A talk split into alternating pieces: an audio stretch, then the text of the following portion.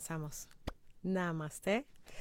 Bienvenidas a este segundo episodio del podcast y live Mujer Yoganesha, donde hablaré sobre el poder del ciclo menstrual y, y, bueno, y de cómo usar estas hormonas a nuestro favor. Estoy transmitiendo en vivo por Instagram y por Facebook. Espero puedan escucharme.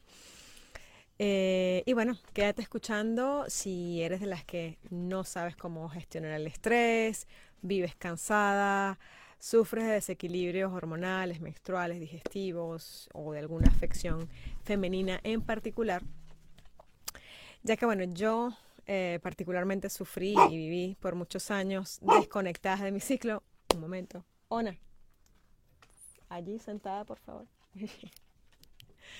Em, y bueno, tuve muchísimos problemas en general, tuve muchas afecciones femeninas, entre ellos problemas de infertilidad, por ejemplo, varios poliquísticos, problemas digestivos, etc.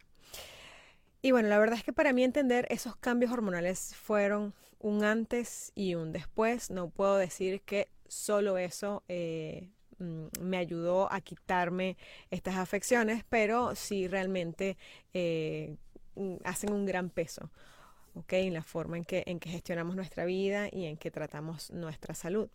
Ya que el ciclo menstrual, eh, digamos que es como el primer indicador de cómo está nuestra salud, tanto a nivel físico como mental, ya que todos esos cambios de estas hormonas femeninas no solo controlan nuestro sistema reproductor, cuándo me voy a embarazar o cuándo no me voy a embarazar, sino que trabajan como un engranaje con el resto de los sistemas del cuerpo, ¿sí? Desde el sistema digestivo el sistema óseo inclusive, hasta la forma en que realizamos nuestras conexiones neuronales van cambiando a lo largo del mes.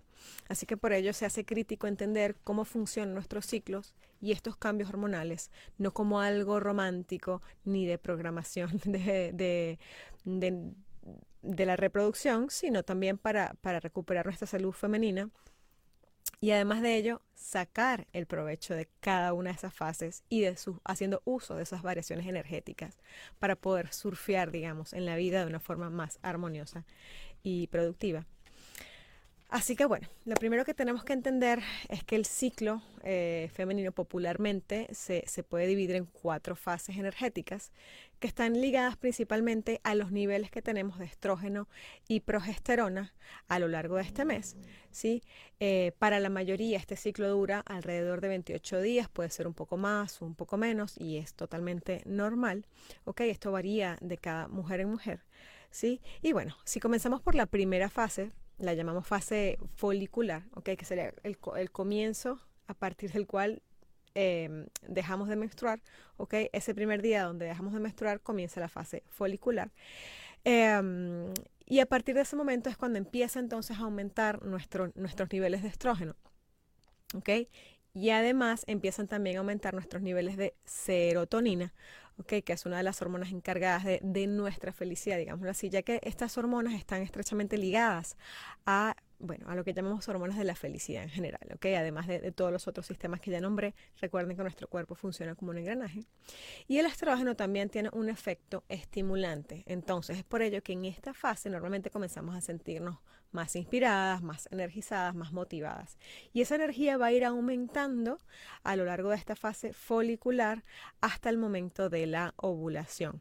¿ok? Si bien la ovulación es, es un evento que ocurre en una ventana aproximadamente de 12 horas, llamamos fase ovulatoria a esos días donde tenemos ese pico de energía, donde tenemos el máximo de estrógeno, el máximo de, testosterona, lo cual también hace que en ese momento tengamos eh, mayor libido, mayor deseo sexual, lo que no significa que el resto del mes no lo deba tener. Ojo con eso, ¿ok? Simplemente vas a notar como un boost, ¿no? Un boost energético en esa fase ovulatoria que digamos es la más corta, pero es la que tenemos, digamos, mayor energía, ¿sí? Como que el momento donde estamos más explosivas, ¿ok? Y nuestra energía, todo lo que es fase folicular y ovulatoria, está más dada hacia el exterior, al hacer, al, al, al llevar a cabo, al, al, a finalizar tareas. Por eso es que normalmente la fase folicular la utilizamos para planificar por ejemplo, lo que vamos a hacer en el resto del mes, lo que queremos, desde el punto de vista de, lo que llamamos meditación, que hoy en día se engloban muchas cosas, pues es un momento ideal para, para hacer visualizaciones de lo que quiero a futuro, de las metas que quiero lograr, por ejemplo. Eh, y bueno, en general un momento muy, muy propicio para ejecutar las tareas que tengamos acumuladas o aquellos planes que queramos hacer. Luego comenzaría la fase lútea, eh, que bueno, entiendo que estos términos de pronto no para todo el mundo son tan, tan, tan familiares. Hola chicas, saludan por aquí. Em, pero bueno, lútea sería la fase, eh, digamos, post-ovulatoria y la fase premenstrual, ¿sí? Em, entonces, bueno, la dividimos un poco en dos partes, ¿ok? Eh, y esta fase tenemos un predominio más bien de progesterona, ¿sí? El estrógeno se mantiene, digamos, durante estos primeros días elevados porque ambos, digamos, em, cumplen la función de mantener el endometrio ¿sí? preparado en caso de una posible fecundación. Al pasar unos días, si esto no ocurre, entonces el cuerpo comienza a eliminar progresivamente eh, eh, primero el estrógeno y al final de esta fase la progesterona. La progesterona tiene un efecto más bien como sedante, relajante. Es por eso que a partir de esta fase hacia la menstruación, incluyendo la menstruación, tendemos a sentirnos más ensimismadas, más introvertidas, más tranquilas. No significa que con esto tengamos que estar tiradas en un sofá y que no tengamos que tener energía. Hay que, tener muy claro esto de, no confundir, de que, ah, bueno, entonces es normal que no me sienta con energía, porque no es así. Si tú te sientes sin energía es porque algo no está funcionando correctamente dentro de tu sistema. ¿Ok? Eh, y bueno, ya en el premenstrual, digamos que el, cuerpo eh, logró eh, em, liberarse de, ese, de ese estrógeno, eh, se libera también la progesterona y cuando estos dos llegan a su mínimo, entonces es cuando se le avisa, digamos, al hipotálamo que estaremos listos ya para, para, para soltar ese endometrio, o esa ese revestimiento uterino y es cuando entonces nos baja la menstruación, que dura aproximadamente cinco días, igualmente, puede ser un poquito más, puede ser un poquito menos, no pasa nada. Eh, y bueno, este es el momento clímax de nuestra introspección. Es un momento fantástico, por ejemplo, para realizar meditación, ¿ok? Para conectar con nuestra creatividad desde un, lugar más intuitivo, ¿ok?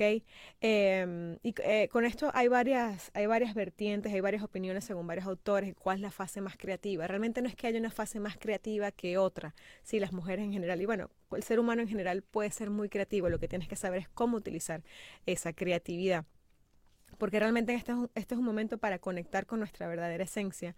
La parte más espiritual eh, es un muy buen momento, en vez de estar visualizando, pues simplemente limpiar, por ejemplo, la fase lútea, empezar a soltar aquello que ya no quiero, sí reflexionar sobre esas cosas que quiero soltar. Eh, y ya en la fase menstrual simplemente ser, simplemente conectar con, con, nuestra verdadera esencia espiritual, hacer meditaciones quizás más largas, porque son un momento donde realmente puedes conseguir mayor conexión, estados de conciencia mucho más profundos y más trascendentales. Obviamente esto requiere de un trabajo, eh, eh, es importante por eso que cada una tenga su propia agenda y pueda empezar a, llevar, digamos, porque muchas, muchas chicas llegan a mis talleres y me dicen, no, sí, yo llevo, mm, mm, yo llevo, digamos, la cuenta de mi ciclo menstrual, lo único que hacen es marcar en, el calendario cuándo les baja. Y lo importante es saber cómo son nuestros cambios a lo largo del mes, porque digamos, hay, algo general, nuestras hormonas están determinando muchos muchos factores de nuestro cuerpo, la forma incluso en que digerimos, eh, cómo nos sentimos dadas y orientadas a hacer actividad física, deporte, incluso el yoga. No siempre de pronto vamos a estar dadas para hacer ashtanga yoga o ese tipo de yoga que es súper vigoroso. Y de pronto, si estás en fase ovulatoria, que te quieres comer el mundo y te pones a hacer una clase de yin yoga que es relajante, pues a lo mejor no te vas a sentir del todo cómoda, vas a decir qué aburrida esta clase de yoga. Es por eso que es tan importante eh, que entendamos bien cómo son estos cambios. Y no solo aplica, por supuesto, para la parte física, sino también para nuestro trabajo, por ejemplo. No es lo mismo planificar una entrevista o una, una presentación hasta un mismo taller, yo por ejemplo doy, doy talleres, eh, no es lo mismo planificarlo para mi fase menstrual que para mi fase ovulatoria. ¿Por qué? Porque nuestros procesos neuronales también cambian y por ejemplo en la fase ovulatoria estamos más dadas, más abiertas a la comunicación. Tenemos mucha mayor facilidad de hablar eh, de forma más fluida durante la ovulación que durante la menstruación, por ejemplo. La menstruación es una fase especial para el descanso, eh, la, la, ovulación es una fase especial para la ejecución. Entonces es muy importante trabajar a favor de nuestras hormonas y hacer que ellas trabajen también a nuestro favor, ayudándolas con qué? Con la alimentación, con nuestra actividad física y en general planificar nuestra vida tomando en cuenta eh, todos estos cambios energéticos. Por supuesto, el mundo no se va a detener, vivimos en un mundo masculino que es lineal y hay cosas que hacer día tras día, y sobre todo hoy en día que todo es como frenético y no podemos parar en ningún momento porque hay que hacer, hay que hacer, hay que hacer. Pero es muy diferente cuando eres consciente en qué fase estás y cómo está tu energía en ese momento.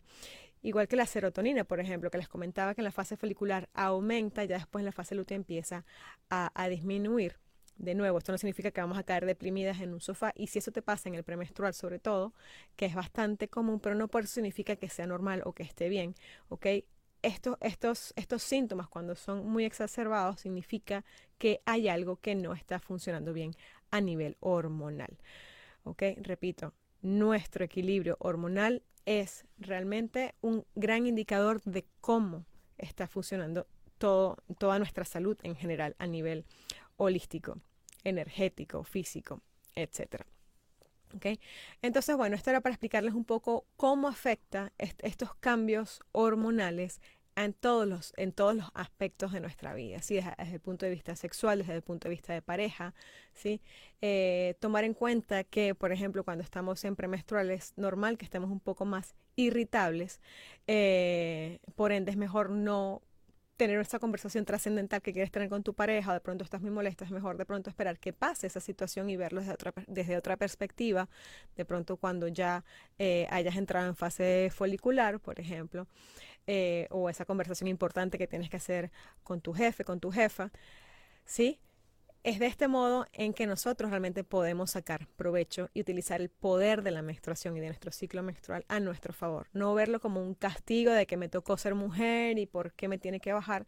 Y entender que sin menstruación simplemente no existiríamos. No existiría ningún ser humano o ningún mamífero en el planeta si no fuera por este ciclo hormonal. ¿Ok? Y bueno, esto era un abreboca, simplemente quería dar una pequeña charla de, cómo funciona, cómo pueden ser estos cambios, esto es, es, va mucho más allá, es mucho más profundo. Y bueno, si te interesa saber más sobre esta temática que es maravillosa, que además te hace conectar a un nivel muy profundo con tu feminidad, con tu esencia, es parte del autoconocimiento como mujer y creo que es algo sumamente importante de rescatar hoy más que nunca. Eh, así que bueno, si quieres saber más, eh, te invito a un taller que es totalmente gratuito. Te voy a dejar el link en, en, la descripción de, de, este video o de este podcast. ¿sí? Y bueno, cualquier duda ya sabes dónde encontrarme. Eh, en yoganesha.org. Puedes enviarme un email o, o dejarme un comentario en las redes. Así que bueno, espero que esta información te haya sido de utilidad. La semana que viene estaremos hablando sobre el síndrome premenstrual y las principales causas de, las, de los síntomas que nos molestan muchas veces, que por supuesto también pasé por, por síntomas bastante desagradables, eh, y cómo podemos ayudar a que estos síntomas mejoren. Así que nos vemos la semana que viene eh, por este mismo medio. ¿ok? Estaré informándoles por las redes y por email. Así que bueno, estén atentas. Les mando un súper abrazo de luz y de sororidad y de hermandad femenina.